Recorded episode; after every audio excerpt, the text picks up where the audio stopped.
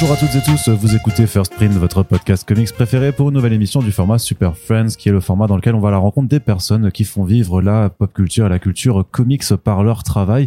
Et en cette fin d'année, vous l'avez constaté, on recommence un petit peu notre tour des éditeurs de France. Alors il y en a euh, qu'on n'a toujours pas vu et euh, c'est pas une volonté de boycott ou quoi que ce soit, c'est juste qu'on n'a pas euh, réussi à s'organiser pour recevoir, mais ça arrivera tôt ou tard. En attendant, bah, les personnes qu'on connaît déjà et avec qui c'est plus facile de, de, de, se retrouver, ben on peut euh, les ravoir pour un petit peu faire le bilan de l'année en cours et euh, commencer à, à voir qu'est-ce qui nous arrivera du côté de 2023 en comics. Et aujourd'hui, j'ai le plaisir de recevoir une nouvelle fois Michael Jérôme, qui est le directeur de Comics Initiative. Salut à toi, Michael. Salut Arnaud, plaisir partagé, évidemment.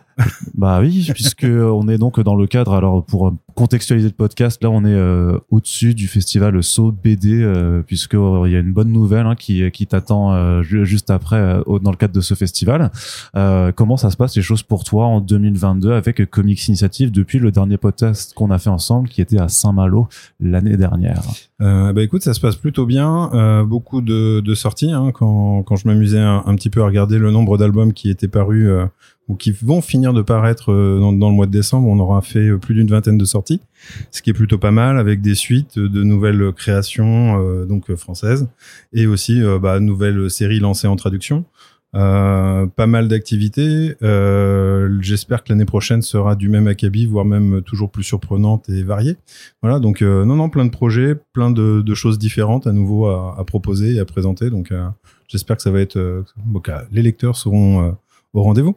Je me rappelle qu'on avait conclu le dernier podcast où je t'avais pas mal questionné sur le modèle du financement participatif que tu as poursuivi sur toute l'année. C'est toujours quelque chose que tu vas continuer malgré là justement le nombre d'albums de plus en plus important et euh. l'énergie surtout que ça que ça demande. Euh, bah écoute, je dois avoir un, un, une réserve d'énergie en tout cas euh, pour pouvoir continuer. Oui, euh, pour répondre à ta question, euh, il est euh, en fait le modèle aujourd'hui se base se base effectivement sur une première phase qui est le, financement participatif pour chaque titre. on part toujours du principe que soit le titre plaît, soit il ne plaît pas, et s'il ne plaît pas, bah tant pis, hein, faisons ensemble le deuil de cette création, de cette traduction qui n'est pas nécessaire sur le marché français. Et tant pis, on le sortira pas. Euh, ou alors, euh, une fois que le projet est validé, évidemment, on le propose ensuite bah, euh, sur les salons, en librairie, évidemment, pour ceux et celles qui veulent bien soutenir les, bouquins et les sorties de comics initiative.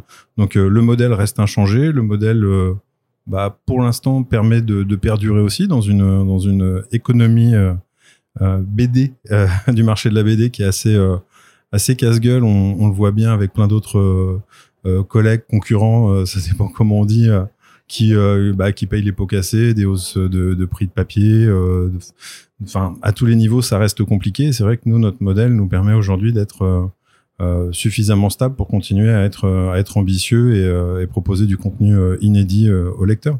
C'est ce que je voulais te demander, c'était si parce que c'était quelque chose dont on parlait déjà un petit peu il y a un an, mais qui s'est pas euh, calmer en fait cette année sur justement les pénuries de, de matières premières, le, là la crise de l'énergie, la guerre en Ukraine aussi qui a, bah, qui a bouleversé beaucoup de choses en fait dans cette année pour le secteur de l'édition, pour d'autres bien entendu, mais le secteur de l'édition, c'est qu'il est euh, beaucoup touché. Toi, tu, tu as ressenti ton, cet impact, d'autant plus que toi, tu fais tout imprimer en France? Alors ouais, tous les livres euh, restent et sont toujours imprimés en France, c'est-à-dire que globalement, euh, pour expliquer, dès l'instant où on sort du marché local pour l'impression, on va d'emblée euh, diminuer les prix. En fait, plus on écarte l'impression, euh, si on va en Italie, on va être capable d'avoir un tarif qui est peut-être 20 à 25% moins cher, un peu moins, allez 30% en Espagne, et puis dès l'instant on va aller dans les pays de l'Est, voire même euh, pour une partie des éditeurs aller faire imprimer les livres en Chine.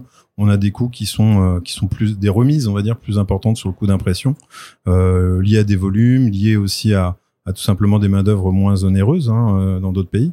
Euh, moi, j'ai plutôt euh, fait, enfin, j'ai plutôt pris d'emblée le, parti de de rester en France euh, depuis le premier livre. En fait, l'idée, c'est tout simplement de se dire que euh, si tout le monde se, se barre, euh, bah faut pas s'étonner qu'il n'y ait plus de taf pour personne.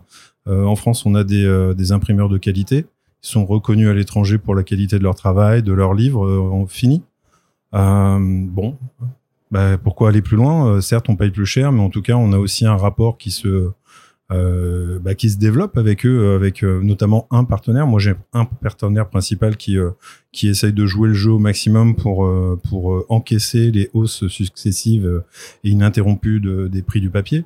Entre autres, il n'y a pas que ça. Il y a, on va dire, les plaques d'impression. Il y, a plein de choses. Le prix des transports, idem. Aussi, ouais. Et, et moi, après, la seconde réflexion, c'était aussi de se dire que bah, concrètement, imprimer en France, c'est aussi éviter des transports lointains consommateur là encore d'énergie et qui génère, on va dire, des, euh, bah, de la toxicité qui est, euh, néfaste en, globalité. Alors, euh, on n'est pas parfait, évidemment, personne l'est à titre individuel, mais si on n'essaye pas à sa petite échelle de, de faire des efforts, bah, on, est mal barré. Donc, cette volonté d'imprimer en France, je la, je la conserve. Il n'est pas prévu que je change. En tout cas, je suis suffisamment têtu là-dessus pour, pour l'emmener jusqu'au bout. Et puis, euh, et puis, euh, et puis, bah, par exemple, on essaye toujours de, de, de gérer euh, les tirages au plus proche des réalités économiques et bah, des librairies, des lecteurs, etc. L'idée, c'est pas de se retrouver avec un livre imprimé à 3000 exemplaires, d'en mettre 1000 exemplaires dès l'impression au pilon pour faire une économie d'échelle sur le prix du livre. Euh, non, au contraire, c'est de se dire, bah, si on a besoin de 1000 exemplaires en réalité, bah, on n'en fera que 1000. Si on a besoin de 2000 exemplaires, on n'en fera que 2000. Euh, si euh, l'intégralité de la série, par exemple, d'un titre fonctionne et est épuisée, bah, tant pis, on fera un geste et on rééditera le titre plutôt que de le, conserver en stock et de. en fait, c'est pour résumer, le, le système aujourd'hui économique de, de l'édition marche pas mal sur la tête à plein de niveaux. Euh, traditionnellement, euh, les, euh, les éditeurs souvent belges ont tendance à produire beaucoup plus que ce qu'il y a besoin pour ensuite pilonner dès le départ. Donc on a un vrai gâchis à ce niveau-là. C'est de l'économie d'échelle. Plus on tire les prix, plus le prix après derrière économiquement sera moins cher du livre. une fois cette étape passée, on envoie les livres en librairie. Ils se vendent, ils se vendent pas, c'est pas grave, ça revient, on les redétruit. Donc on a une vraie, un vrai gâchis global à ce niveau-là euh, bah, d'énergie, de matériaux, et ça participe indirectement aussi à ces, euh, à ces pénuries à la langue. Donc euh, faisons un peu plus attention. Euh, J'ai pas de leçon à donner, mais en tout cas, nous, on essaye de, de faire attention à ça. Voilà. Ce que je vais te demander, c'était que par rapport justement à, à d'autres éditeurs qui ont pu être touchés parce que justement ils délocalisaient la, la, la production, est-ce que le fait justement que toi tu es en France depuis le début, justement, tu as, été moins impacté dans ta logistique, euh, dans, dans tes coûts et tout ça? Parce que c'est aussi plus difficile de voir par rapport aux campagnes nulles, en fait, si toi, par exemple, tu as dû euh, augmenter un peu les prix pour en fonction de tes collections. Hein. Il y, a, y, a, des ajustements de prix qui ont été nécessaires à faire. Euh, et puis, euh, euh, en tout cas, ça n'a pas été. On va, dire que la, compensation des, différents surcoûts, elle a dû, elle a particulièrement dû être réfléchie afin d'éviter un, bah, chaos. On va pas augmenter un bouquin de 5 ou 10 balles alors que c'est un titre qui fonctionne bien. Je rajoute un, enfin, on essaye toujours d'avoir un, un, une version finie des livres qui qui permet de rester qualitative sans augmenter non plus le coût.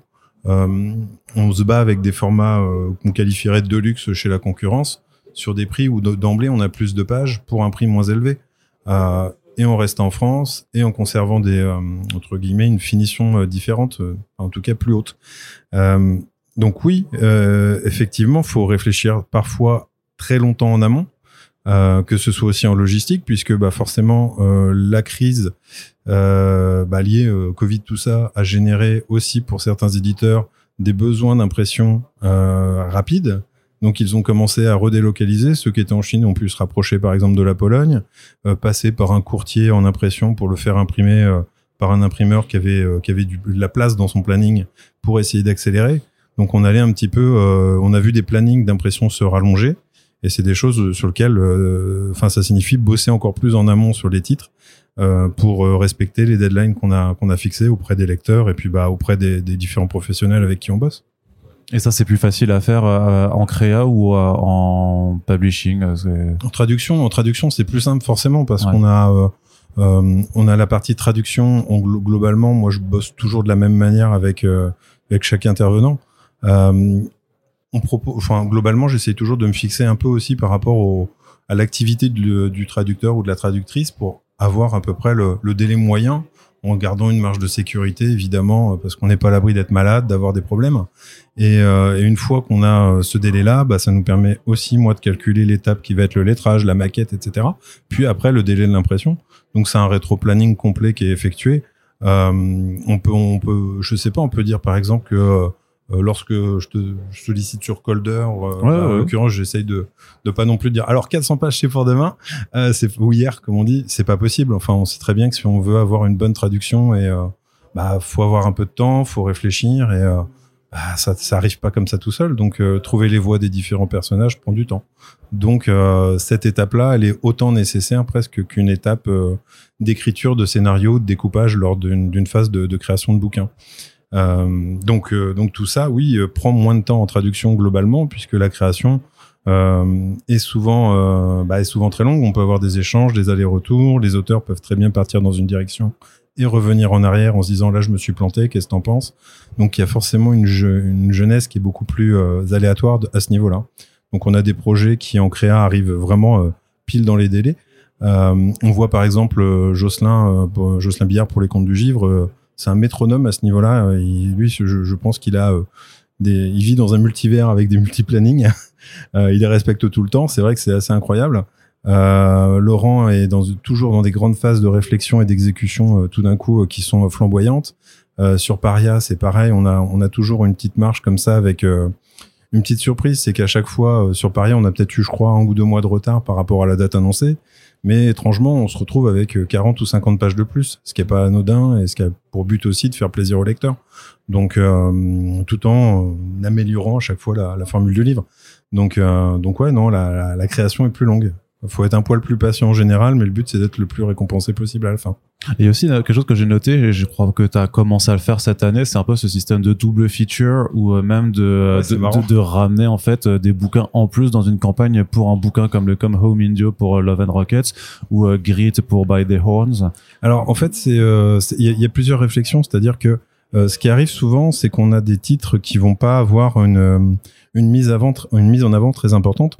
Euh, je, pense que le lectorat, euh, enfin, j'ose espérer que les gens qui aiment euh, euh, bien un titre chez Comics Initiative vont se dire, bah tiens, qu'est-ce qu'ils font d'autre à côté? Et oh, celui-là, je suis pas très tenté. Bon, vas-y, on essaye, je le prends. Ah, je suis convaincu. Éventuellement, j'en prends un autre. On sait jamais. Si ça marche, c'est cool.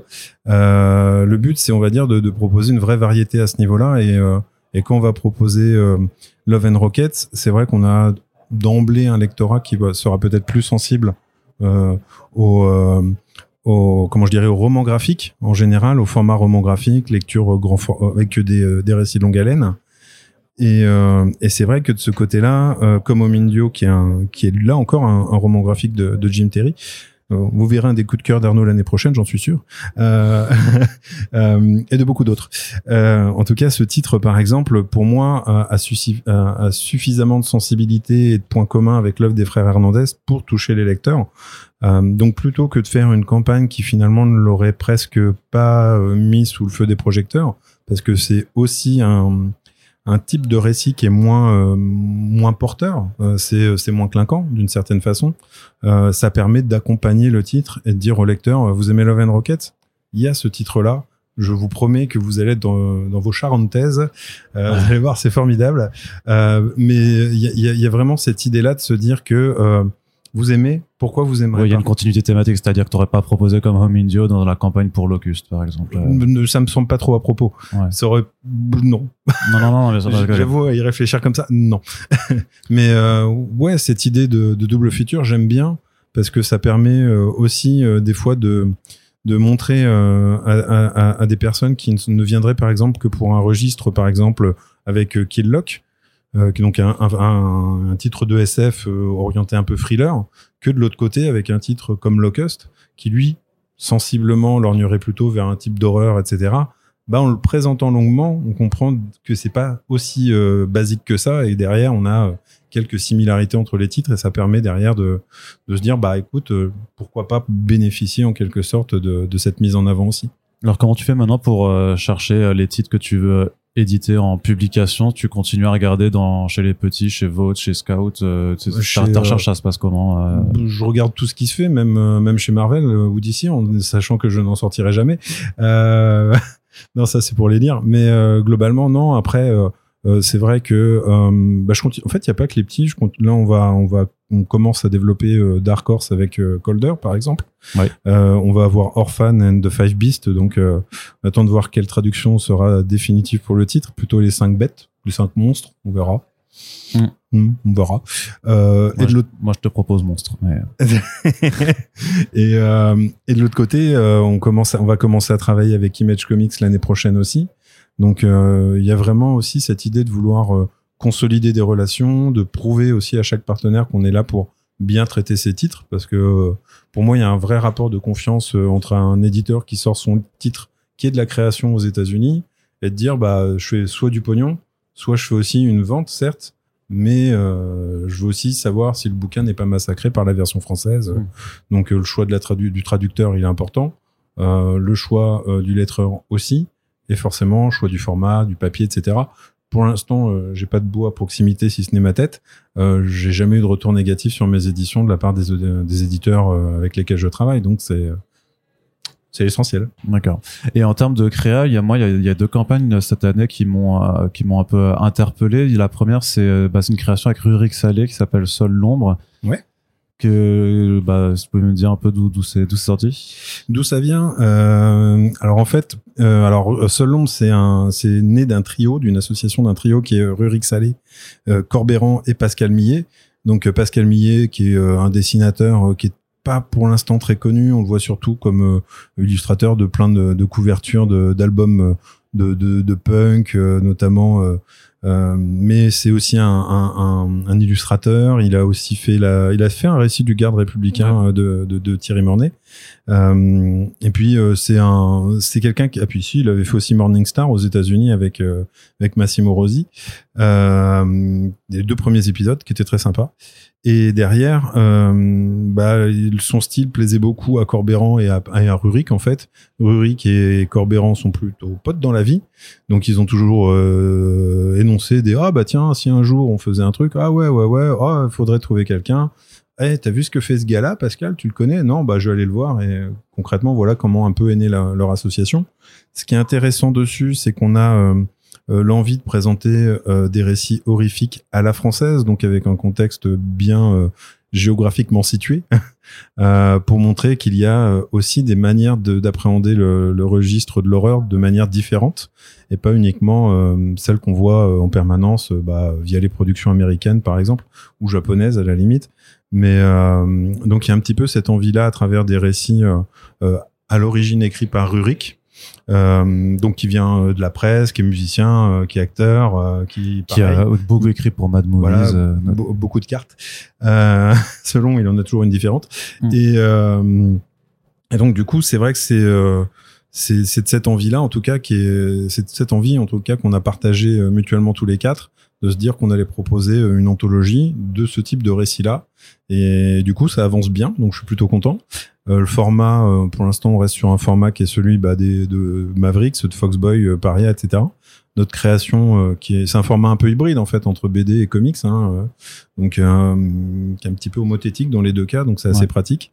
Et, euh, et non, ça, ça va être plutôt cool. En tout cas, on a, je crois qu'on en est euh, aux, deux tiers à peu près de l'album en termes de réalisation, donc ça va arriver euh, sans problème. en tout cas, comme prévu pour pour le mois de juin, d'ici le mois de juin pour les lecteurs. Donc c'est cool. Très bien. Et l'autre que je, dont je voulais parler, c'était aussi la, la réédition de Dessous de Bones. dessous de, de Bones. Euh, alors ça fait là pareil, ça fait en fait le plus étonnant. Euh, Pascal Millet, je vais revenir dessus. Tu vas me dire, tu fais un détour. Euh, tout comme Bones, euh, c'est deux auteurs que j'avais, qui m'avaient fait euh, le plaisir de répondre présent pour le premier bouquin Kirby Enemy. Ah, yes. Et, et ça veut pas pour autant dire que je les ai tannés derrière pendant des années. Bones, c'est un type adorable, comme Pascal d'ailleurs. Et, et derrière, quand, quand dessous la publication qui avait lieu chez Sandaway s'est annulée euh, du fait de, du, bah, du, de la liquidation euh, financière de, de Sandaway, euh, bah, les auteurs ont pu reprendre, qui étaient publiés là-bas, ont pu reprendre leurs droits. Et c'est vrai qu'on a un petit peu réfléchi, échangé déjà avec avec avec Bones pour savoir quel devenir faire. Est-ce qu'il allait abandonner? C'est con, il restait quand même un arc qui devait conclure la série. bah, on est venu naturellement à se dire, bah écoute, à ce moment-là, on le fait. La réflexion au départ, c'était presque de se dire bon bah qu'est-ce que je fais moi dans ma position Comics Initiative? Est-ce que je publie juste le tome 3 et une intégrale éventuellement à côté? Et la réponse de, de Bones été non non non, toi t'as pas à payer les pots cassés de l'ancienne maison d'édition. on fait une intégrale au format, on retravaille les deux premiers en termes de, de couleurs, notamment de texte, des, des éléments qui ont été peut-être un petit peu chahutés pendant la, la, la production précédente. Et, euh, et, euh, et, le but, c'est vraiment là, pareil, à l'instar de Sol Lombe, de proposer un bon bouquin qui, euh, qui du coup permet à Bones de, de nous offrir la conclusion de son univers mêlant histoire et, et horreur. C'est-à-dire que c'est une intégrale qui comprendra les précédents tomes plus le plus le nouveau. alors, on aura en gros le bouquin fera 282 pages, je crois, ou 287, je sais plus. Mais en tout cas, il y a des pages, donc des cahiers, donc voilà, un beau bouquin qui va être assez sympa. Voilà. Tu t'hésites euh, toujours en fait. Enfin, tu as plusieurs types de collections. Tu, tu adaptes vraiment à chaque fois le, ton type d'édition, de, créa ou de, ou de, traduction en fait par rapport même au choix du format. Tu, parce que parfois, je vois que tu proposes en souple initialement, mais tu dis quand même, bon, si jamais on atteint un certain palier, euh, ce sera du cartonné, ça rejoint la collection Mavericks. Euh. Bah, il y a des, y a des réalités économiques aussi. Hein. Euh, concrètement, publier un souple par rapport, ne serait-ce que même format, juste en cartonné, euh, t'as un, une différence de coût qui va peut-être être de 25% en termes d'impression. C'est pas anodin. en gardant les mêmes pages d'intérieur en termes de qualité évidemment, mais là où dès l'instant on va augmenter le format, euh, le format Mavericks, concrètement, c'est un format euh, là où on peut emprunter le côté euh, luxe qu'utilisait Panini sur sa collection de luxe. Ça coûte cher. Ouais, ouais, c'est vrai que ça coûte cher à faire. parfois même, il y a des choses où on se dit, mais plutôt restons dans le format comics 17-26, c'est très bien. ça coûte, allez, 30% facilement moins cher, c'est quand même vachement plus intéressant mais il y a des hésitations aussi qui se font ne serait-ce que par rapport à une, euh, série, un univers, un potentiel aussi. Et euh, par exemple, quand on a, quand on a relancé Foxboy, l'idée, ça d'emblée était de se dire, on va pas le faire au même format que la version précédente. Euh, là, tu as matière de t'éclater avec des décors plus grandiloquents, des fonds, etc. Euh, et puis euh, et puis merde, enfin faut faut donner de l'ambition à ce qu'on au titre qu'on a envie de faire. Euh, ce qui veut pas dire que la série n'en avait pas avant, c'était un contexte différent. Mais euh, là où l'envie de, de faire des, des collections, elle est pas illimitée. J'ai pas envie d'avoir 50 collections.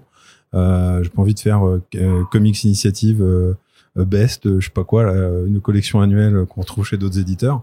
D'une on s'y perd. Et, et de deux, je suis pas persuadé que les lecteurs trouvent ça très cohérent au bout d'un moment. Euh, là, Est-ce que tu auras le temps et l'énergie pour pouvoir gérer ça aussi Parce que multiplier les collections, c'est aussi multiplier le, le, travail. Enfin, tant que tu continues à gérer ça, je sais pas, tu, tu fais ça tout seul, tout seul, euh, sur vraiment juste la, la gestion de, de ce que tu publies. Ouais, ouais. ouais. Après, on peut, on peut avoir des intervenants bah, pour la traduction, pour du lettrage. Hmm. Euh, après, le, tout ce qui est tout ce qui est production en elle-même, bah, évidemment, c'est moi qui la décide. Sur la partie créa, j'essaye toujours d'avoir le, le, meilleur rapport. Euh, on va dire créatif, c'est-à-dire que les, auteurs, pour moi, doivent avoir le livre qui correspond à leurs attentes. J'ai pas envie, euh, en fait, pour expliquer, souvent dans la créa, tu te retrouves avec un livre qui, euh, qui physiquement est moins bien que tes espérances. Alors il y a, des cas un peu différents. je pense que quand on a des bouquins publiés par Run dans le label, ça marche très bien. Il y a un vrai souci de, de la fab, donc ça c'est cool. chez Glénat, il y a aussi des beaux bouquins là. Euh, j'oublie le nom là, celui qui reprend la typo de, de, de 1602 de Marvel, la 1629, 89, je sais plus. Ah, avec celui qui est vendu à 35 euros aussi quand même. Ouais, voilà. Hmm. Mais qualitativement, c'est un beau bouquin. Voilà. Après, euh, le prix c'est autre chose. Euh, mais c'est vrai que non, il y a, y a, cette réflexion de euh, d'essayer de, non pas de rentrer dans un moule, mais plutôt de s'adapter un petit peu au, au récit et ce en permanence avec soit une collection, soit un format. par exemple, la ménagerie insolite de, de TS Sullivante c'est un bouquin qui est, dans, qui est publié dans une version plus grande que la version américaine. Qui est immense. Euh. Bah, il est aussi grand que le Atelier Workshop, que le mm. Kirby Enemy. Euh, moi, je suis ravi, par exemple, que les euh, que l'éditeur américain m'a envoyé un mot pour me dire putain, il, est mieux que notre version. Je le dis pas. Enfin, pour moi, c'est juste comme un gamin. T'as reçu une bonne note de l'école, si tu veux. C'est mm. ah, c'est cool, t'as aimé. donc voilà. Et, et derrière, on a toujours la volonté de réfléchir au, format. Par exemple, aux États-Unis, la publication des romans graphiques, euh, Windows on the World, Rough Pearl, par exemple, qui sont, qui sont sortis, ou même Love and Rockets, il y a toujours eu des formats très bigarrés, très différents. Et, euh, et là-dessus, c'est euh, en soi un manque, euh, soit de réflexion autour du récit, soit, euh, bah, soit une opportunité d'impression. On dit, oh, on s'en fout, on met ce format-là parce qu'on a un créneau, ça coûte moins cher de le mettre à cette taille. Euh, moi, au contraire, par exemple, le Windows Underworld qui a été proposé en France est plus petit que la version US en format. Mais euh, quand on en a euh, parlé, par exemple, avec, euh, avec les auteurs, euh, d'emblée, ils ont compris pourquoi. Et en fait, limite, ils en viennent à préférer la version française plus petite, mais qui est plus confortable à lire et qui ne sacrifie rien, en tout cas, des qualités graphiques du bouquin. On réfléchit, par exemple, aujourd'hui à, à travailler de nouveau ensemble sur un livre, bah, ce sera pas du tout le même format. Donc, euh, donc là, c'est un voilà, chaque euh, titre peut s'adapter à une collection, à un format différent. Il faut pas hésiter à, à, transbahuter euh, une réflexion d'un sujet à l'autre, en tout cas. Et même si euh, vous vous appelez euh, Comics Initiative et que à la base, ben, on, on vous a connu et que même nous, on, on en parle sur Comics Blog et avec First Print euh, pour tout ce qui est côté euh, Je traduction. l'attends la question, je l'attends. Non, non, non, non, mais c'est que c'est qu'il y a aussi toute une, une partie maintenant même de la création originale qui, euh, par contre, n'est plus du tout identifiable comme de la comme du comics vraiment quoi. Alors- Donc que ce soit un Ouais. peu, t'as as un petit pan jeunesse d'ailleurs que t'as développé, mais que tu avais déjà développé avec avec Cody par exemple, Cody avec envie. Euh, Donc maintenant c'est avec, euh, je pense à Sodad euh, qui est sorti euh, cette année. Ouais. Mais t'as aussi des créations, euh, je pense les ce que ce qu'a fait euh, Nicobi par exemple ou ce que fait Laurent Lefebvre en ce moment avec euh, Refuge, qui là par contre sont vraiment c'est de la franco-belge quoi. Ouais, oui, oui et non à la fois. Alors, alors pour, pour- alors déjà on va on va répondre en, en détournant un petit peu. Le Comics Initiative créé avec un K, donc euh, euh, ça veut dire bande dessinée, euh, je crois en, en indonésien. Euh, voilà. ouais. Bon, c'était pas voulu ça, hein, je l'ai appris après, mais euh, non, il y avait cette volonté de déjà d'une certaine continuité. À l'origine, Comics Initiative, c'était dérivé d'une émission de radio que je faisais avec des potes qui s'appelait Comic Strips et c'était comics avec un K. Euh, voilà, c'était on faisait nos rebelles, voilà. Et euh, genre on sait pas écrire. Et, derrière, quand on a réfléchi euh, à l'époque avec Alain au lancement de, Comics Initiative, euh, on a euh, pondu plein de noms à la noix. Et derrière, Comics Initiative fonctionnait bien, notamment aussi en termes d'initiales, qui c'est le qui typique des, mangas aussi, le, le pouvoir, la puissance. Comics Initiative, bon bah voilà, on se retrouve avec un, un- une partie qui forcément fera penser à du euh, comics américain, mais pas que, en ayant cette divergence, euh, cette diversion, cette, ce détournement avec le cas. Euh, bref, là-dessus, pour moi, c'est c'est plutôt le récit qui doit dépasser le cadre d'un comics. Déjà, si on les propose de manière un peu plus grande que le support original, est-ce encore du comics dans la pure tradition? Si on part dans l'idée que on- une traduction peut être par définition un comics, euh, par exemple, Sodat peut être un comics, sachant qu'il vient du Brésil et qu'il va sortir aux États-Unis chez Onipress. Euh, bah non, en fait, tu vois, c'est nous, on va en France, on va le mettre dans un format qu'on a pensé aussi pour le titre euh, et qui euh, va le mettre plutôt en rayon BD. Ça après, il y a des gens qui mettent Shadow Planet en BD alors qu'on est à l'origine sur une parution plutôt comics, qu'on a fait un format plus grand volontairement pour pouvoir avoir des, belles pages montrant bien les planches. Donc, donc non, là-dessus, euh, la diversification, la variété des titres, elle est là pour euh, pour euh, bah, aussi se faire plaisir. Ça, ça répond aussi à mes goûts, mes lectures, mes envies aussi. Il y a des titres où moi-même j'aurais pas été naturellement le prendre, par exemple en, boutique, fait par quelqu'un d'autre ou même fait par moi. Admettons, si j'avais oublié. Et ben justement, c'est essayer de montrer en travaillant dessus quelles sont les quelles sont les qualités d'un titre, quels sont les éléments forts qui permettent de dire bah tiens pourquoi Sodad c'est bien. On va rester sur l'exemple de Sodad euh, parce que ce titre ça parle quand même aux enfants d'un thème qui est le deuil.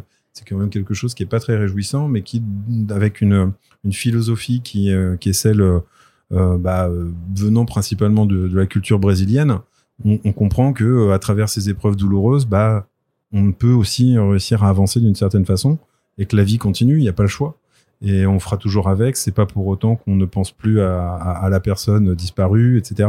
Qu'on est, euh, qu'on est quelqu'un de, de mauvais en soi. Donc euh, il y a plein de choses comme ça où, euh, où pour moi le titre doit parler pour lui-même. Voilà. Donc que ce soit en comics, il y en a plein par exemple que j'aurais vou- voulu faire. C'est parti, c'est publié ailleurs, tant mieux. Euh, Il y en a d'autres qui ne sortiront jamais en, en France parce que c'est trop compliqué de les sortir. Euh, pareil pour euh, moi, je lis énormément de mangas, par exemple, depuis Mm. des années. Euh, on a un manga qui est en développement depuis depuis un moment, qui normalement arrivera l'année prochaine. on espère en tout cas y mettre les, les bons arguments, les bons le bon level qualitativement parlant pour que euh, ça donne envie euh, aux gens d'avoir une gamme aussi euh, manga en tout cas chez, chez Comics Initiative. C'est un manga en créa en... C'est en créa ouais. on va on verra après pour la, la partie je crois que dealer avec les japonais c'est c'est encore une paire de manches.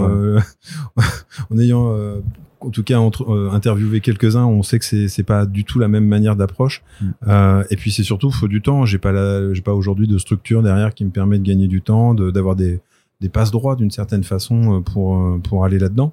Euh, mais en tout cas, moi, c'est il y a des envies aussi. pas pour moi, ça répond pas entre guillemets à une mode.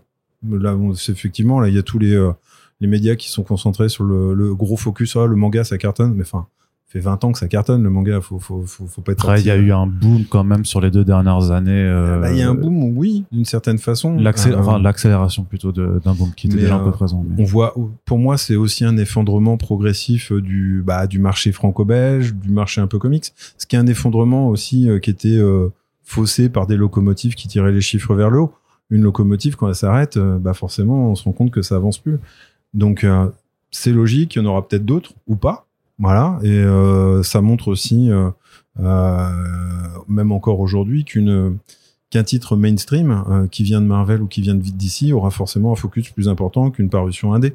Euh, c'est le cas aussi en bande dessinée. Un Black Sad aura dix fois plus d'attention que euh, Roxane vend ses culottes dont je te parlais tout à l'heure. Tu vois? Donc, qui qui est très, tout, tout ça veut pas dire que ces titres sont moins bons l'un comme l'autre. Au contraire, c'est juste différent et il y a des focus un peu naturels ou des attitudes vers lesquelles on va tous naturellement d'aller vers euh, un peu la sécurité de, de, grandes enseignes. Hmm. Mais euh, c'est, tu suis, euh, tu suis un peu les tendances du justement de bah, du, du, lectorat? Bah oui, forcément. Enfin, je, je, pense que le meilleur retour qu'on peut avoir des lecteurs, c'est de voir que euh, bah déjà, je dirais, enfin même pour pour faire simple, moi j'essaie de lire ou de, en tout cas de surveiller un petit peu tout ce qui se fait.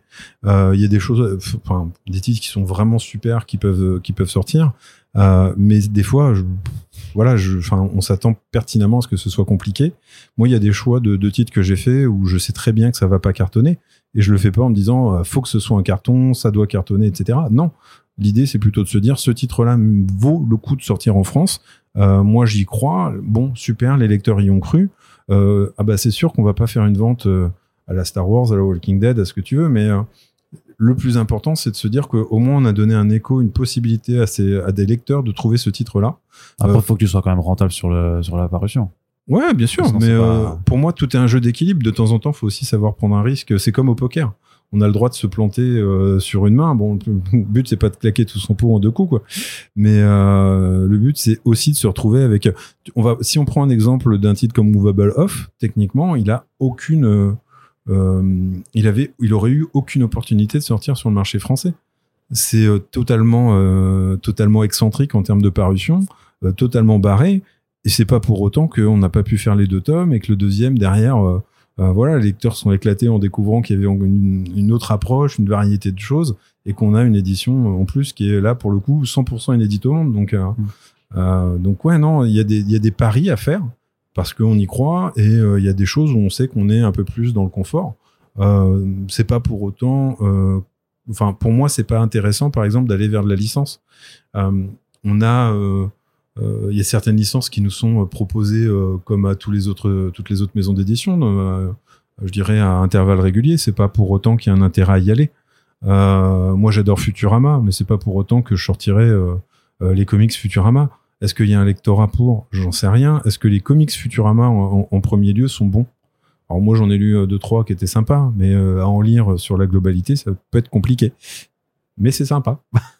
donc donc il y a des vrais choix à faire.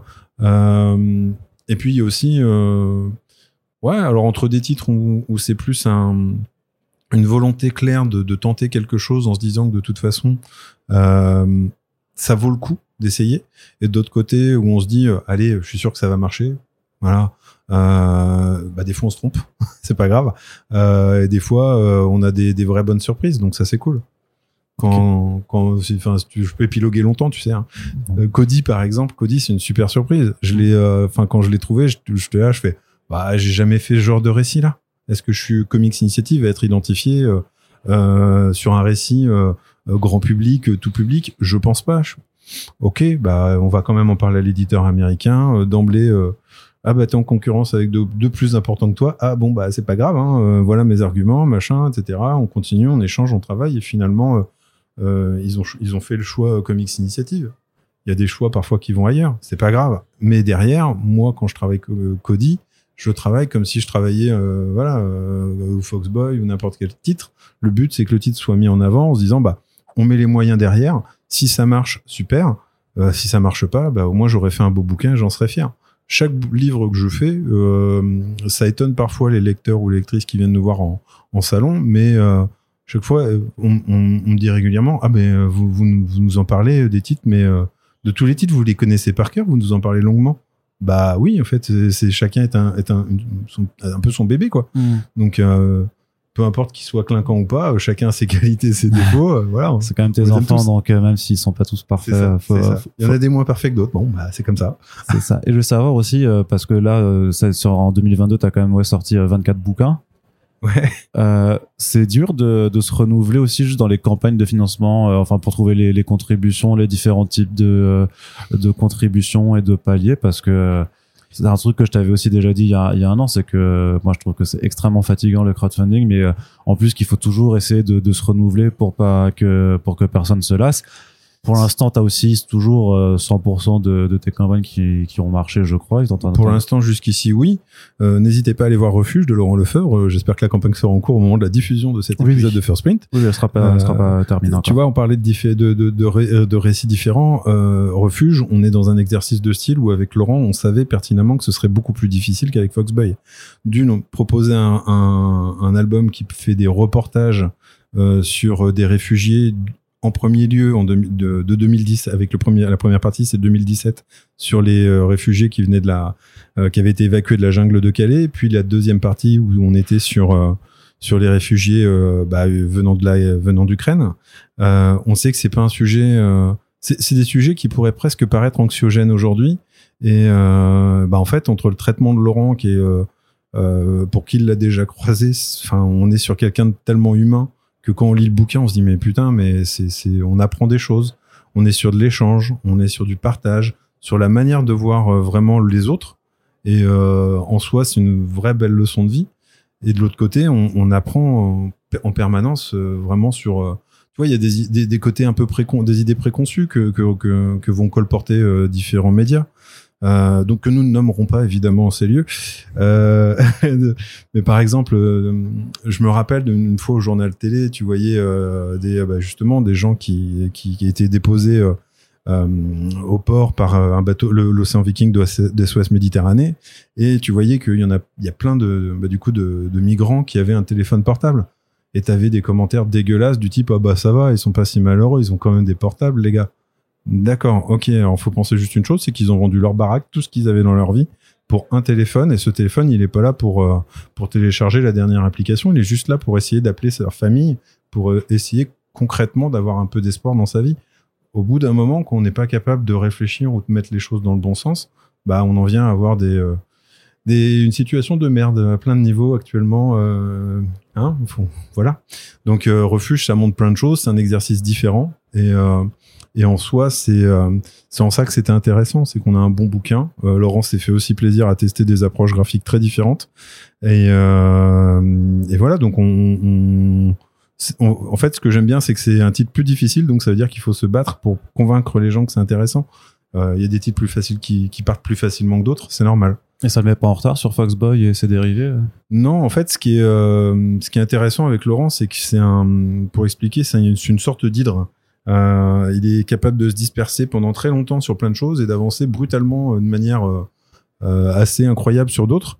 Là, effectivement, on a, on a pris plus de temps que ce qui était prévu à l'origine sur les rééditions, bah, sur les nouvelles versions, plus que des rééditions, en fait, des tomes 2 et 3 de Foxboy, des Fox 1-2 de Delcourt devenu Fox 2 et 3 de, de, Comics Initiative, mais ça a plus rien à voir. hein. Il y a une relecture complète, il y a entre 40 et 50 pages de BD en plus. Euh, Il y a une vraie double histoire, enfin une histoire avec des, euh, des, des nuances supplémentaires par rapport à la première version. Enfin, on a vraiment une nou- un nouveau récit qui s'est tissé. Et de l'autre côté, euh, on a, on a sur la campagne, nous reste juste Fox et Paul à sortir. Fox et Paul, du coup, n'est pas, euh, il est actuellement, je dirais, en, cours de, de gestation en fait. Laurent a terminé, on a terminé en février Fox Boy 3. Euh, derrière, on a, euh, il a enchaîné parce qu'il a aussi réalisé des épisodes pour le Léopard de Lime Street pour euh, euh, c'est euh, Rébellion euh, en Angleterre. Donc il a fait ça en parallèle, tout en réfléchissant à ce qu'il voulait apporter au départ dans Fox and Paul. À l'origine, on devait être sur limite un, album de détente, quoi, un truc fait à la rapido. Vas-y, je m'éclate à faire des dessins, c'est cool. Il y a pas réellement d'histoire, mais on s'est bien amusé. Euh, sauf que bah, le temps venant, euh, après s'être vraiment euh, arraché les cheveux sur sur les nouvelles versions de Foxboy, il s'est dit mais non, cet album-là, il doit apporter quelque chose, il doit présenter autre chose, il doit en fait être suffisamment indépendant et raccroché à ma série pour que les gens, enfin bref, voient que c'est pas une c'est pas une distraction, mais que c'est un vrai une vraie pierre rajoutée dans l'édifice. Donc plus d'ambition, forcément nécessite plus de réflexion. Euh, entre l'idée de base, on a on a fait euh, ça a mûri, ça change. Euh, on sait que euh, bah, dans l'idée, ce serait bien que ce soit fini avant le, on va dire avant l'été prochain. Ça, ce serait cool. Honnêtement, je pense que ce sera le cas. Euh, avant, ce serait, ça voudrait dire que Laurent aurait été en mode euh, super saiyan, euh, super breton. et, euh, et de l'autre côté, de l'autre côté, ouais, non, il a, en fait, il s'est pris un petit peu comme tout le monde dans la gueule le- le- la guerre en Ukraine, l'invasion, euh, l'invasion russe. Et euh, entre bosser à côté et entendre ça, bah, il a commencé à réfléchir. Euh, Enfin, ça, tournait dans sa tête depuis un moment, et c'est vrai qu'il a eu l'opportunité d'aller euh, d'aller rencontrer des réfugiés euh, dans un centre euh, d'un CCAS euh, en Haute-Bretagne, euh, le même que là où il avait été en 2017. Bah, il a fait ouais, vas-y, euh, j'y vais, je veux voir euh, ce que c'est, partager des moments, etc. Et, euh, et humainement, t'en ressors, ressors euh, interpellé, grandi, choqué. euh, Enfin bref, et euh, t'as plein de moments incroyables à raconter. Limite, euh, là-dessus, il aurait pu, dans Refuge, il pourrait ra- rajouter 50, 100 pages faciles. Mais au bout d'un moment, faut aussi savoir s'arrêter. Il y a Fox and Paul aussi à côté. Il y a aussi envie. euh, Fox and Paul fait aussi une chose, c'est que ça booste Laurent d'une manière euh, euh, complètement, complètement, on va dire, irrésistible à l'envie d'avancer sur la série, sur Foxboy 4. Il y a déjà des idées, il y a déjà tout ça. Donc, comme il me- comme il le dit, il fait, faut pas, je suis pas là pour bâcler. Je veux que les gens ils soient comblés, voilà. Donc, euh, donc voilà. Ça, je sais plus ce que c'était. C'était quoi ta question déjà? Si ça m'était pas en retard, mais du coup, euh, Ça ça, le motive, ça le motive. Non, non, mais au c'est contraire, des en- détours, mais c'est pour mieux arriver à destination quand même. Ouais, c'est ça. Et avoir un vrai bouquin, quoi. Pas Ouais. un truc euh, fait à la pisse. Est-ce que tu peux commencer un peu à nous parler de 2023 à quoi doit-on s'attendre chez toi? Est-ce que c'est aussi Alors, un petit peu le but de, des podcasts qu'on fait là en fin d'année C'est pour préparer euh, nos auditeurs, nos auditrices en fait à- au programme, sachant que de toute façon après on relayera forcément en temps voulu. Mais Je Comme sors mon venu. listing. Je sors voilà, mon tu es listing. venu avec tes notes. Tu, J'ai euh, préparé pour ne rien oublier, pour ne pas te faire faux bon. Euh, bah, Il y a plein de choses en fait déjà qui vont arriver. Euh, Est-ce que peut-être reparler euh, Il y a une chose aussi qui va arriver. bah, on va dire dans les, allez, je peux te dire rapidement les trois prochaines campagnes qui vont arriver. La prochaine, ça va être Battlefields de Garfénis. que t'avais euh, annoncé déjà il y a quelques temps. Ouais, on l'avait annoncé. Je l'ai décalé pendant un long moment suite à bah forcément l'actualité. Hein, euh, euh, Tu dis que sortir un truc de, de guerre, un, c'était un moins. truc euh, de guerre, c'est pas forcément très euh, porteur euh, ni euh, plaisant. Enfin, on serait pas dedans, clairement. Euh, on a, euh, j'ai particulièrement réfléchi à la façon aussi d'architecturer euh, euh, le ou les livres, parce qu'à l'origine, euh, je partais sur deux livres, et euh, mais je me suis posé la question. euh, ne serait-ce que tu vois, tu disais, est-ce que tu es à l'écoute du marché, etc. Euh, on voit, euh, je vois clairement que le euh, qu'il une demande pour des gros volumes, des choses comme ça, la Panini, etc. Moi, en termes de confort de lecture, c'est nul, hein, clairement, mais je comprends l'idée, je comprends le besoin, je comprends tout ça. Donc, c'est vrai qu'il y a euh, euh, peut-être deux trois semaines, je me suis dit tiens, avant de finaliser mes choix, je vais leur poser la question. Je pose la, poser la question sur les réseaux sociaux. Est-ce que vous préférez deux bouquins euh, bonne quali? Ou est-ce que vous préférez un gros bouquin type omnibus, etc., qui fera euh, 7 euh, 800 pages? Bah, La réponse euh, à 90% a été on veut deux volumes. Donc, euh, ce qui me va très bien en soi parce que moi j'avais réfléchi à une double thématique, c'est que Battlefields est composé de plusieurs récits très différents euh, écrits par Garfénis. Euh, et en fait, ces récits-là, ils, ils viennent plutôt dans une thématique qui est assez intéressante. donc je les ai réunis. Il y a un volume qui s'appelle Homme en guerre où on va suivre en fait des des conducteurs de chars et de l'autre dans la deuxième partie un, pilote australien d'un bombardier anglais. Euh, donc deux récits, euh, voilà, on est sur Terre, on est dans les airs, assez différents, même dans l'approche. Hein, le côté char, on est quand même sur un, on n'est pas sur la même approche de la guerre qu'on soit sur, euh, sur Terre ou dans le ciel. Voilà, ça c'est une, une, leçon qui est intéressante à, retenir de la lecture de Battlefields. Et le deuxième volume, où là on est sur femmes en guerre. Pourquoi? Parce qu'on se retrouve avec deux récits, à nouveau, qui mettent cette fois-ci les femmes en avant. On a les sorcières de la nuit, qu'on avait entrevues dans un autre de nos bouquins qui s'appelait Johnny Red. Là, cette fois-ci, on a un vrai grand bon récit sur les sorcières de la nuit, donc ça, c'est très cool. Et puis de l'autre, on a un, récit qui est juste euh, ultra poignant, qui s'appelle Cher Billy, euh, qui nous raconte cette fois-ci la destinée d'une infirmière en temps de guerre. C'est un vrai contrepoids. Euh, en tout cas, on pense très différemment là-dessus, et je trouve ça, je trouve ça intéressant justement de se dire que on dit souvent que la guerre est une affaire d'hommes. Et eh ben, c'est justement intéressant de montrer qu'au contraire, c'est pas vrai et que en mettant le focus là-dessus, je suis persuadé en plus que c'est le des deux bouquins, c'est le c'est le meilleur à titre personnel, c'est celui que je trouve le plus puissant. Euh, l'autre fonctionne très bien, on est dans du pur guerre fénix, c'est pas ce que je dis, mais euh, l'autre il a un, côté encore plus euh, percutant, voilà. Donc donc là cette campagne là sera proposée au mois de décembre et dès le début de l'année, euh, on va reprendre un petit peu le côté euh, double feature d'une certaine façon avec euh, avec un titre qui s'appellera une campagne qui va s'appeler après la après après la tempête, je vais y arriver, qui est le nouveau récit des auteurs de Soda de, Philippe William et, et Melissa Garabelli, qui là cette fois-ci va nous raconter un petit peu les premiers émois amoureux d'un garçon, d'une fille sur une île un peu fantaisiste. Un beau bouquin, il y a de très très belles pages à nouveau. c'est à nouveau une une sensation de lecture euh, très différente. Voilà, c'est vraiment le côté brésilien apporte vraiment en termes culturels, je trouve. Euh, ça et en fait dedans on va aussi proposer la suite d'Ocus Pocus, qui était notre petite série euh, euh suédoise, mmh. euh, très différente et qui bah, qui sort. Le premier tome sort mi-décembre, donc on on veut essayer d'en sortir régulièrement pour pouvoir bah déjà avoir des en tout cas avoir des, des tomes qui, qui arrivent. Il y en a six en Suède déjà. Donc euh, on ne va pas non plus euh, se retrouver avec 50 tomes puisque ça cartonne là-bas euh, de retard. Et ce qui est plutôt cool, c'est que on a déjà eu des premiers retours, notamment de, de jeunes lecteurs, puisque c'est un titre vraiment destiné aux plus jeunes, via bah, les soutiens Ulule qui les avaient commandés pour, et on a plein de, de super retours enthousiastes.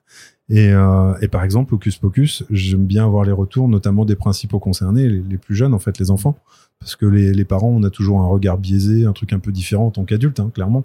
Et euh, on va pas voir certaines choses que eux voient. Euh, on pourrait trouver un côté un peu naïf, par exemple, à Hocus Pocus, dans le traitement graphique, ce genre de choses, un peu désuet presque. Et ben en fait, euh, au contraire, eux, ils sont pas du tout là-dedans. Euh, ils trouvent ça juste fantastique, simple, euh, plein de bon esprit, et ça, ça marche très bien. Donc, donc ça. et la troisième qui va être euh, un mix d'univers très particulier. Ça va être la suite de Star Seeds 2. Euh, la suite de Star Seeds, donc le 2, voilà. Et euh, un titre qui s'appelle Girion, qui est, issu du catalogue Scout Comics, qui là nous propose un univers euh, euh empreint d'influence euh, tirée de Miyazaki. Voilà, pour, pour résumer. Donc c'est assez différent, c'est très graphique, ça se lit, ça se lit très très bien. Euh, je suis assez, euh, ouais, je suis assez emballé à l'idée d'entamer euh, le boulot là-dessus, en tout cas, même sur les deux d'ailleurs. Star City, ça va être cool. Et, et donc ça, c'est les prochaines campagnes Ulule. Dans les, je reprends mes notes pour rien oublier. Bien sûr. Je te fais rapidos les sorties librairies des trois premiers mois. Et après, je te fais des annonces, des trucs comme ça. Par exemple, ça te va, ouais. ça te va euh, Sur le début d'année, en janvier, on va avoir l'arrivée de Monsieur Tendre, de, de l'auteur de BD qui s'appelle GG, une BD franco-belge format classique, noir et blanc, euh, dessin euh, qu'on pourrait rapidement caricaturer à la à la, à la Franquin. Voilà. C'est juste une, une, perle de tendresse cette BD. Euh, voilà, c'est génial. Euh, donc je suis très très content de l'avoir euh, réédité puisque c'était une BD qui était sortie au début des années 80 chez une maison d'édition qui n'était pas une maison d'édition à l'époque et qui ne l'est toujours pas. D'ailleurs, c'était une maison de disques. Voilà, qui a sorti la, la BD de GG pour lui faire plaisir, parce qu'il trouvait pas d'éditeur, hein, qui lui disait ah c'est noir et blanc, ça marchera jamais. C'est con, Franquin fait euh, mm. les idées noires un peu après, ça a cartonné. Voilà, bon, ça c'est comme ça. Euh, et puis fin janvier, on va aussi avoir Better Place de Duane Murray et Sean Delaney, qui est un super bouquin, euh, qui est pour moi le pendant un peu triste de Cody. D'une certaine manière, c'est euh, là encore, euh, c'est ça parle d'un sujet fort. euh, Il y a de la thématique euh, de super-héros vue par un enfant. Il y a plein de choses. Bref, c'est un bouquin. Euh, bah, J'espère qu'il fera pleurer les gens d'une certaine façon parce que Ah c'est bah bravo, tu- tu- Ah bah oui, mais je- vous verrez euh, dans les prochains titres, je vous ferai marrer. Et donc euh, donc ça c'est ça va être assez étonnant. Euh, et puis en février, on va avoir les volumes 3 et 4 de Love and Rockets.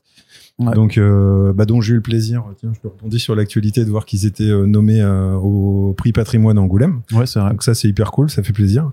Euh, comme au Mindio de Jim Terry. Euh, et puis bah en mars, si tout va bien et qu'on a bien bossé, on pourra proposer Colder au lecteur. Yes.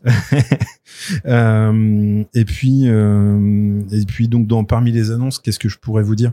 On a alors il y a une chose qui est plutôt cool, c'est que euh, notamment autour de Love and Rockets, on est en train de développer des, euh, des idées, euh, notamment avec euh, bah, avec Fantagraphics pour proposer même des volumes inédits que les Américains n'auront même pas. Puisqu'il y a eu plein de choses qui ont été proposées en parallèle par les, par les, les frangins Hernandez, euh, des séries euh, spin-off en fait, pour, euh, pour être clair, qui euh, bah, ne donneront pas lieu euh, à des rééditions euh, à l'avenir, ne serait-ce qu'aux États-Unis, ils n'ont pas prévu de le faire. Euh, en réfléchissant au même type de format, par exemple, que ceux qu'on a proposés, en les intégrant vraiment de manière éditoriale, de manière un peu plus maline, euh, bah, Ouais. clairement, on, les a- on peut les replacer à des endroits clés et proposer euh, bah, une intégrale la plus complète possible. Donc ça, ça va être, ça va être assez intéressant. Surtout qu'il y a des registres très différents. hein. Parmi dedans, il y a notamment Birdland, qui est un récit porno de Gilbert Hernandez, qui est complètement cul et drôle. Ouais, j'ai dit que je ferais- il y aurait un peu d'humour, c'est assez drôle en même temps. Euh, bref, il y a plein de surprises. J'espère aussi proposer la prochaine fois euh, euh, l'artbook. Euh, J'aimerais bien sortir l'artbook des frères Hernandez euh, parce que leurs dessins sont à tomber et on n'a jamais eu les couves en fait. En France, on a juste vu des belles illus, mais voilà, on sait pas trop. Donc là, il y a un, voilà, c'est pareil, ça c'est en attente.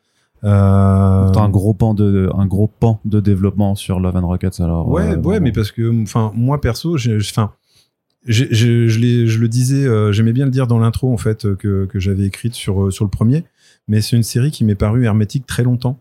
Euh, bah, je sais pas, euh, on suivait parfois des volumes, on comprenait pas c'était qui les persos, c'est quoi le nom, il y avait jamais le nom qui était noté. On a l'impression d'arriver au milieu d'un film et de se dire, je comprends pas la fin. Bah oui, en fait, c'était la clé par rapport au début. Ah ok, je sais pas. Donc là, en prenant vraiment la série de manière cohérente et historique, enfin en replaçant les récits dans le bon sens, on a vraiment quelque chose qui se lit hyper simplement. Euh, les premiers tomes de chacun des deux frangins, j'aime bien dire que les 80 premières pages sont l'espèce de, brouillon créatif qui derrière bah, permet à la série de se lancer en termes d'histoire et euh, de chacune de leur histoire. Donc ça c'est plutôt cool. Et puis euh, on a par exemple sur la, version française, on a aussi rajouté tout le contenu, on va le, disperser, le disséminer dans chaque dans chaque album, dans chaque intégrale, mais on a tout le contenu du en fait du companion books. Donc euh, ça va être des des entretiens, euh, il y a aussi euh, les prochains volumes vont commencer notamment par une sorte de courrier témoignage de lecteurs, dont un s'appelle Alan Moore, par exemple. Euh, donc il y a des choses vraiment ultra intéressantes dedans. Et puis, euh, euh, ouais, en fait, c'est, j'ai presque envie de dire, euh, une fois que je, une fois que euh, je travaille sur euh, un tome de, la série, j'ai déjà hâte de, travailler sur les suivants. Donc, donc, faut pas aller trop vite non plus, parce que on a un grand pan de l'histoire de la série à rattraper euh, et à remettre aussi en ordre pour les lecteurs.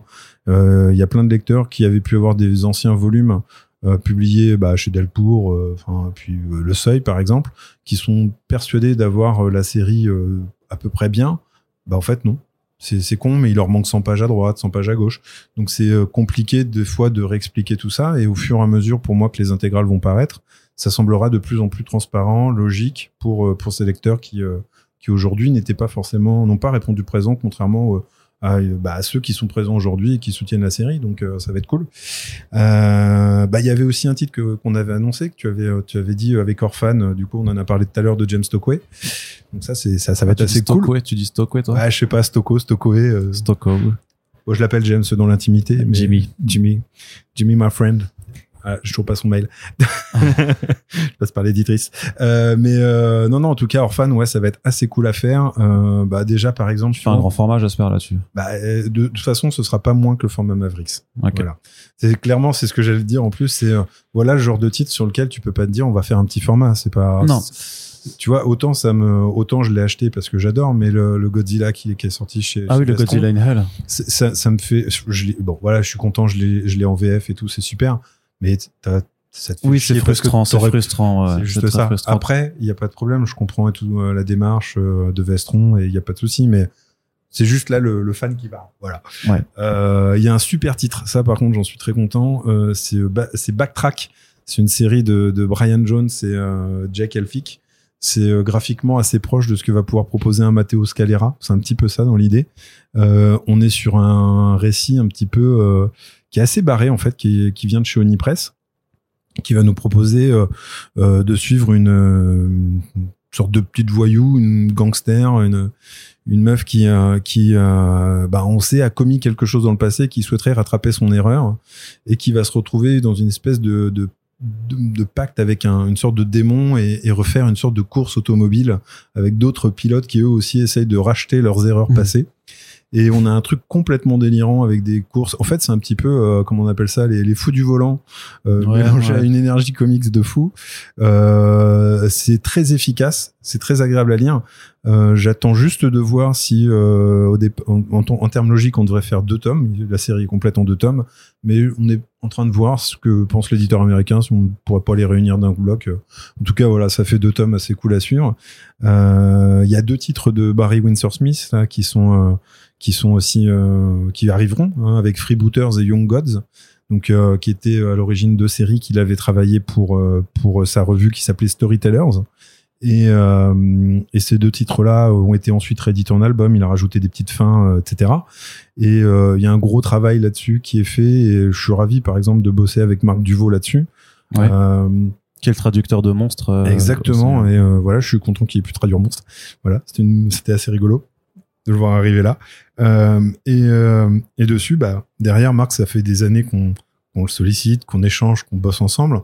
Et, euh, et en fait, ça me semblait logique de dire, bah tiens, euh, vu que tu es la voix récente sur Monstre, euh, autant que tu le sois encore un petit peu plus euh, si tu le souhaites. Donc, euh, donc voilà, donc voilà une démarche que j'espère logique aussi pour les lecteurs, de retrouver la voix d'un auteur dans sa version française. Donc ça, ça va être assez intéressant parce que on a deux types de récits très différents. Euh, Freebooters qui va plutôt se lorgner vers une sorte euh, d'ersatz d'univers à la Conan, on va dire, et de l'autre, euh, comment s'appelle? Euh, Du coup, j'oublie Young Gods qui va plutôt lui se rapprocher d'un univers super héroïque euh, avec des fortes influences de Kirby. Donc c'est euh, voilà que, que cache absolument pas. Et d'ailleurs, il, le- cite d'emblée en ouverture de bouquin. euh, Barry, enfin Barry Windsor Smith cite Kirby. Voilà, donc ça va être deux beaux bouquins, ça aussi. Qu'est-ce qu'on va avoir On va avoir les suites de By the Dark Earth. Alors Dark Earth, ça va être encore plus drôle parce que euh, quand on fait un tome 2, bah, aux États-Unis, euh, la série fonctionne bien, très bien même. Et euh, pour le coup, bah, l'éditeur US a accepté la demande des auteurs qui était de non pas faire un deuxième arc avec le même nombre d'épisodes, qui était 8 dans le premier album, que vous avez pu découvrir en France. Là, il y en aura 12. Donc un volume plus gros, voilà. Ouais. Donc euh, on va, enfin, aux États-Unis, ils le divisent en deux, hein, partie 1, partie 2. Bah oui, du coup, en 6 et 6. ouais. Bon voilà, on a vu ça avec Markisan et Jason, donc euh, non, en France on le sortira en un seul volume. Euh, ça, la suite de Kill Lock, The Kill Lock, le Spectre Artisan, ça, ça va être assez cool. C'est une série qui a, qui a bien fonctionné. Euh, un il y aura un nouveau titre aussi avec Massimo Rossi, l'auteur de, de Locust, le scénariste de Locust. Donc ça, euh, je pense que on, on- on attendra de lequel on montrera en premier parce qu'il y en a deux en l'occurrence sur lequel on, travaille. Euh, parmi les choses qui vont être assez sympas, si il y a ça, ça fera plaisir à ceux qui ont aimé Cody, puisqu'on va avoir la, la nouvelle série de Jared Cullum qui Ouais. s'appelle Wonder City, euh, qui en fait se place juste avant l'arrivée d'un futur Cody 2. Hein. Il bosse sur la suite. Euh, Wonder City, c'est une, une- on va suivre en fait deux sœurs qui euh, déambulent dans New York pour chasser par des gangsters. Ambiance euh, années 80 façon Goonies, vraiment, enfin cet esprit des films en blind, en blind, je sais pas comment on disait. C'est très fun, c'est très joli, comme d'hab avec Jared. Ouais. Et puis voilà. C'est aussi en aquarelle Ouais. Ouais, toujours. ouais, on reste sur l'aquarelle là-dessus. Là, il nous fait des décors dans les villes euh, qui sont à tomber. Ouais, ouais, ouais. Voilà. Euh, on va avoir une série de tiens, bah, on va faire dans ce sens-là. Euh, on a une autre série euh, issue du catalogue Volt qui s'appelle Verse. Verse, une série de fantasy qui est écrite et dessinée par Sam Beck, une autrice qui fait. De toute façon, je crois qu'elle a jamais fait autre chose que de la fantasy. Euh, qui là, euh, en fait, pour moi, ça a été une belle petite claque cette série j'ai lu le premier tome en me disant putain, j'ai l'impression de lire le début de la communauté de l'anneau dans l'esprit, euh, un côté lancinant, on sait pas trop où on va, mais les éléments s'installent. hein. On finit le premier album en disant ouais, c'était bien, hein, c'était chouette. Hein. Ouais, ouais, c'est. Je sais pas où ça va aller, mais je trouve ça chouette. Et là, en fait, dès l'instant où j'ai lu le, volume 2, j'ai fait ok, d'accord. Je crois que ça a mis 10 pages. J'ai fait ok, grosse baffe. Mais vraiment le côté euh, ah ok, on est passé à ce niveau-là graphiquement. Il y a deux planches, je pense, qui mettent tout le monde KO. Et, euh, et puis non, le, le récit est vachement bien. Donc là, tu le fais aussi en, tu compiles? Non, non, là, Non, là, là, tu comme as- il y a trois volumes, non, non, et puis c'est des volumes qui font plus de 250 pages. Donc il y a un côté très. euh, c'est en fait ce qui est bien, c'est que c'est pour ça que ça me fait penser à la communauté de l'anneau, c'est le côté euh, on va vraiment voir les personnages déambuler parfois dans des grands décors, euh, un peu à la Volodrine de Jérôme Le Reculé en, en BD, où euh, il y a vraiment ce côté un peu tiens je m'en prends plein la gueule à voir des, des, des architectures, des choses comme ça. Ça c'est vraiment cool. Et puis il y a une écriture de, de la fantasy que je trouve euh, euh, fine et, et maline en fait. C'est ça que j'aime bien dans Verse. Donc, euh, donc voilà, trois volumes. On, on va les faire un par un. hein. Euh, et puis ensuite, il y a deux autres titres. Il y a un titre qui, euh, qui vient de chez Image, qui est euh, Grizzly Shark de Ryan Otley. Donc ça, euh, un bon moment, euh, je pense, qui va nous rendre tous plus intelligents, euh, puisqu'évidemment, euh, le, le pitch est assez simple. Dans, dans les forêts, la plus grande des menaces, c'est qui? Bah, Évidemment, c'est le requin, hein, on sait bien. Euh, et puis dans la mer, c'est un ours. Voilà, il y aura une grande baston euh, d'ailleurs entre les deux entre les deux les deux créatures. C'est complètement barré, c'est très très très énergique comme Ryan Otley sait le faire. Euh, c'est c'est très violent. Euh, Oui, c'est- débile. euh, voilà, hein. je pense qu'on pourra pas dire que on, on- on- je, je ne pense pas enrichir le QI de, de nos lecteurs avec ce titre, mais plutôt vous divertir avec celui-ci.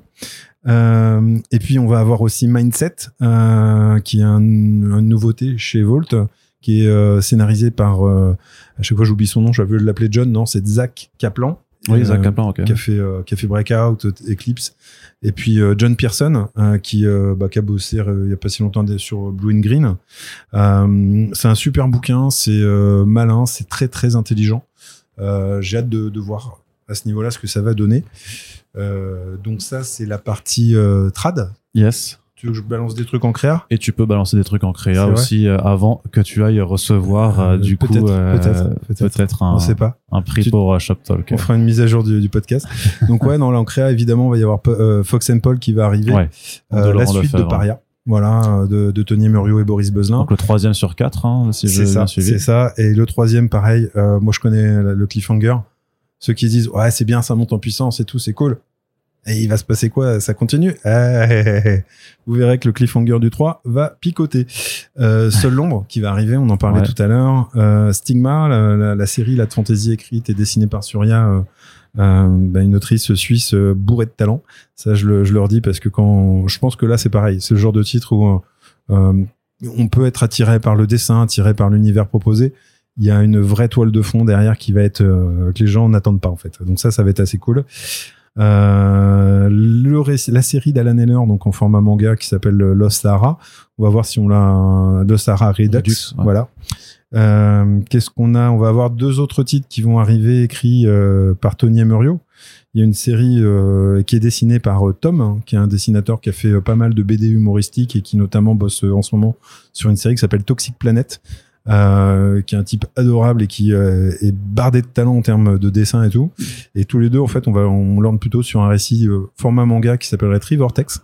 Voilà, ça fait un moment qu'on en parle et normalement les étoiles devraient bien s'aligner d'ici la fin de l'année. Euh, on a aussi, euh, alors ça c'est, euh, on est content parce que, enfin moi je suis content. J'espère qu'ils le sont aussi. On a donc Tony Emerio et le dessinateur Xavier euh, qui vont reprendre et continuer la série qui s'appelait Sticky Pants. Donc ce sera euh, chez Comics Initiative que ça va arriver. On travaille sur une carte de vœux notamment qui devrait faire rigoler, on espère. Euh, Donc Sticky Pants, c'est euh, les, des parodies de cul avec les super-héros d'ici et Marvel. c'est ça, avec un humour extrêmement léger. C'était de l'ironie, si vous l'avez compris. Évidemment. Mais bon, voilà, si on veut pas se prendre la tête et voir ces personnages souffrir un peu, je pense que c'est la bonne solution. Euh, et puis on a un projet qui va arriver euh, là aussi en début d'année avec Dominique Enbo. Euh, que pour l'instant on garde un petit peu le nom secret euh, tout simplement parce qu'on a plusieurs hésitations encore sur le, le Ouais. titre final mais ça on va en montrer euh, notamment les euh, 11 premières pages dans un pour l'instant, le titre de travail, ça s'appellera Preview.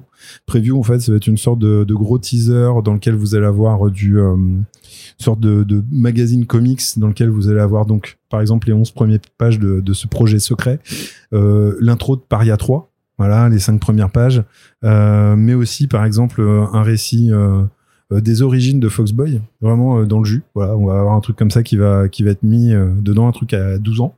Voilà qui a pas été repris par Laurent encore et tout donc c'est ça va être assez cool de, de, proposer un contenu qui est plus dispo nulle part. Euh, voilà. Ça ça va être un petit truc qui va pas coûter bien cher genre 5 balles mais qui va permettre de, de aussi refaire un point sur nos sorties nos parutions.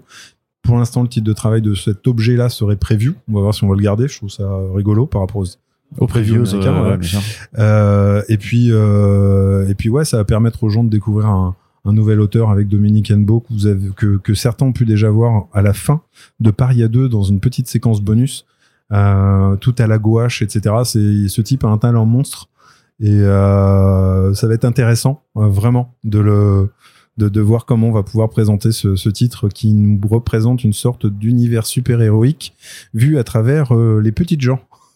Ok. Donc c'est complètement décalé et c'est assez génial en soi, voilà. Très bien. Bah, euh, écoute, on suivra ça avec euh, attention euh, dans, dans, tous les cas. et puis il y a encore, et puis. oui, oui, non, parce que c'est que pour les premiers mois de l'année, mais là, effectivement, si on fait le décompte, on en, on en est pas encore au 24 de, de, 2023. Quoi, ouais, non, ça va aller. Il faudra aussi que tu que tu penses peut-être à te reposer un petit peu, Michael, quand même. mais surtout, bah, on pourra sûrement se retrouver plus tard pour refaire un point. ce genre de choses. Faut pas que ça devienne routinier non, non plus, hein, parce qu'il faut. aussi... Bah, écoute, j'ai j'évite dans notre jeune couple de, de, je casse sa routine volontairement, euh, j'essaye. Mais euh, non, en tout cas, ouais, de évidemment, enfin, il y a plein de choses qui vont arriver et le but là encore, c'est de montrer qu'il y, a des propositions très différentes. Donc, euh, il y en aura, il y en a encore de, il y en a encore sous, sous, sous le tapis, sous les tuyaux, je sais pas. Sous le tapis ou dans les sous le tapis et dans les tuyaux bah en fait il y en a, ah, voilà, il y en a c'est ça l'expression. Dans, dans quel drôle d'endroit tu vis euh, Michael? Voilà vaut mieux pas savoir allez on va se quitter là-dessus puisque euh, tu vas être rappelé euh, techniquement enfin euh, vous, dans peu de temps. Donc on va pas te mettre en retard non plus.